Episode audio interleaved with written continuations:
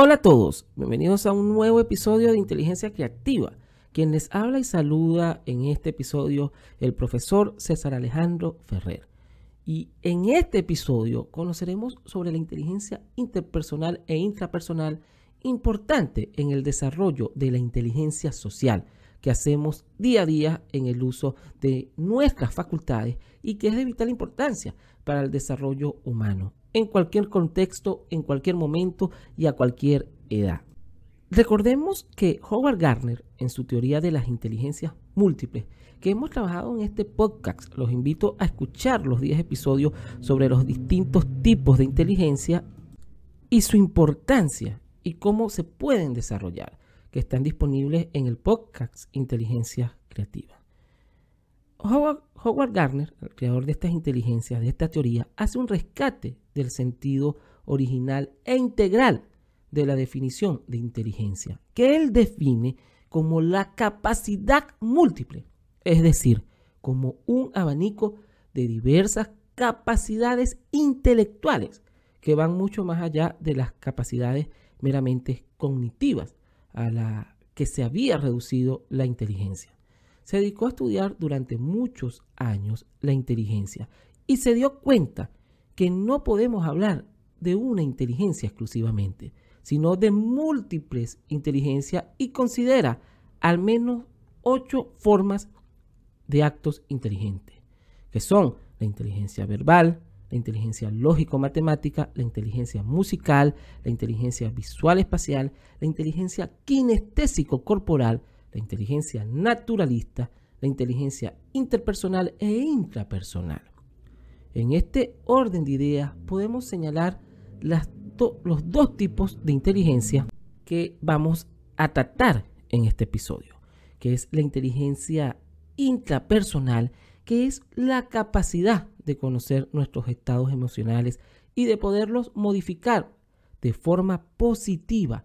Y la inteligencia interpersonal, que es esa capacidad de entender qué le pasa a la otra persona y relacionarte con eso que, que es absolutamente clave en el contexto de las relaciones humanas, en el éxito de nuestra vida.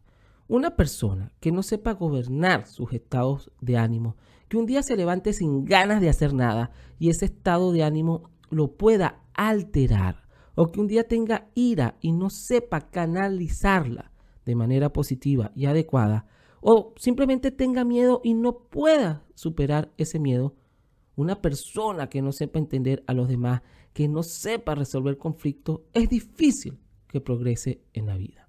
Por eso, la inteligencia interpersonal e intrapersonal no es más que una forma de inteligencia social que implica la habilidad para dirigir pues, los propios sentimientos y opiniones y la de los demás también, obviamente. Hay que saber discriminar entre ellas y usar esta información para guiar el pensamiento y la acción. Tanto Howard Gardner como Daniel Goleman creador de la teoría de la inteligencia emocional en su gran libro del año de 1995. Se preguntaron por qué personas muy inteligentes, según el coeficiente intelectual, no triunfan en la vida y otros con un coeficiente menor llevan una existencia feliz y muy exitosa. En sus investigaciones llegaron a las conclusiones que estas personas tenían actitudes emocionales necesarias ¿Para qué? Para una efectividad madura, una convivencia pacífica y una vida feliz. Llegaron a la conclusión que en las personas inteligentes emocionalmente destacan el autoconocimiento, la autorregulación de las emociones, la motivación, la empatía y las habilidades sociales. Las personas con inteligencia emocionalmente alta suelen poseer las siguientes características. Por ejemplo, poseen un buen nivel de autoestima, aprenden más y mejor, presentan menos problemas de conducta, se sienten bien consigo mismos, sea cual sea su físico, su estatus, su estado. Son personas positivas constantemente y sobre todo optimistas a pesar de las circunstancias. Ríen, tienen capacidad de entender los sentimientos de los demás, resisten mejor la presión de sus compañeros y de la sociedad superan sin dificultades las frustraciones que les trae el paso de los años. Resuelven bien los conflictos y por supuesto son más felices y saludables. La llamemos inteligencia interpersonal, intrapersonal o emocional. Es vital cambiar ciertos esquemas preestablecidos en nuestro orden cognitivo que condicionan nuestro accionar y de esa forma poder potenciar nuestras habilidades de autoconocimiento y de interacción social para un desarrollo de alguna u otra manera, por decirlo así, gradual de nuestra inteligencia emocional.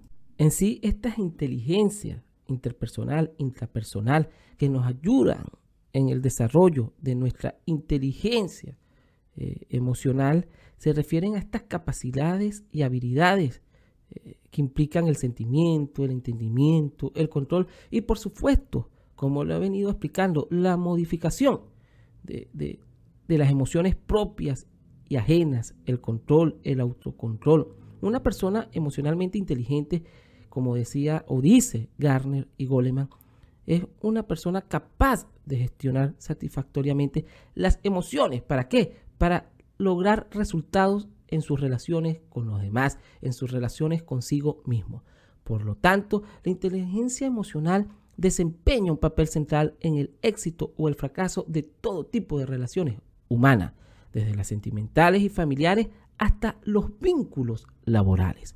Todos podemos ser emocionalmente inteligentes, solo se trata de poner en práctica las herramientas que tengamos disponibles en el camino para lograrlo. Ya hago una pausa para invitarte al primer taller de potencia tus múltiples inteligencias del podcast Inteligencia Creativa. Para mayor información, en la descripción de este episodio, el correo a donde te puedes dirigir para buscar más información sobre el primer taller de potencia tus múltiples inteligencias. Tanto para los grandes autores como Daniel Goleman y Garner, eh, expertos en el área de la inteligencia emocional, del área de la inteligencia interpersonal e intrapersonal, que han trabajado esto por más de 30 años, 40 años pusieron en boga estos términos, hablan de que algunas de las herramientas que pudiésemos utilizar todos los seres humanos en diferentes contextos eh, para manejar nuestras emociones adecuadamente es tratar siempre de reconocer cuál es la emoción que está predominando en un determinado momento especialmente cuando nos sentimos mal. Cuando uno ha identificado lo que uno está sintiendo, es cuando uno puede comenzar a controlar sus emociones. Comprender las causas de las emociones, es decir, comprender el porqué de las emociones propias y también de las otras personas. Esto ayuda a entender su modo de actuar y evitar juicios apresurados.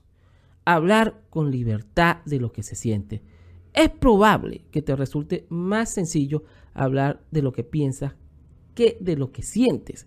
Eso le sucede a la mayoría de las personas. Hablar de lo que sientes no significa exponer tu vida personal, significa hacer emerger lo que te hace sentir mal.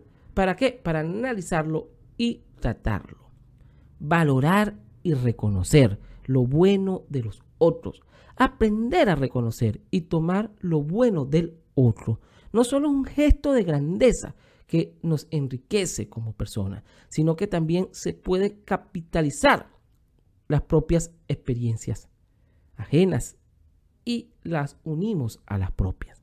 Mantener la calma. No es sencillo, pero si logramos ver o lograr cumplir una gran parte del trabajo, lograremos controlar en momentos de furia, nerviosismo, este proceso de autocontrol. Ser agradecido con las personas. Ser agradecido con la vida y con las personas ayudará a que, a que te sientas mucho mejor cuando compruebas la cantidad de razones por las cuales deberías de dar las gracias. Verás que es mucho más afortunado de lo que creíamos. Veremos que es mucho más afortunados o somos más afortunados, afortunados de lo que realmente a veces creemos. Sin duda, una buena inteligencia emocional nos ayudará a crear estados de ánimo positivos y de esta manera seremos más creativos con mayor estabilidad psicoemocional para un desarrollo más integral y placentero en todos los ámbitos de nuestra vida. Escuchaste inteligencia creativa y al profesor César Ferrer.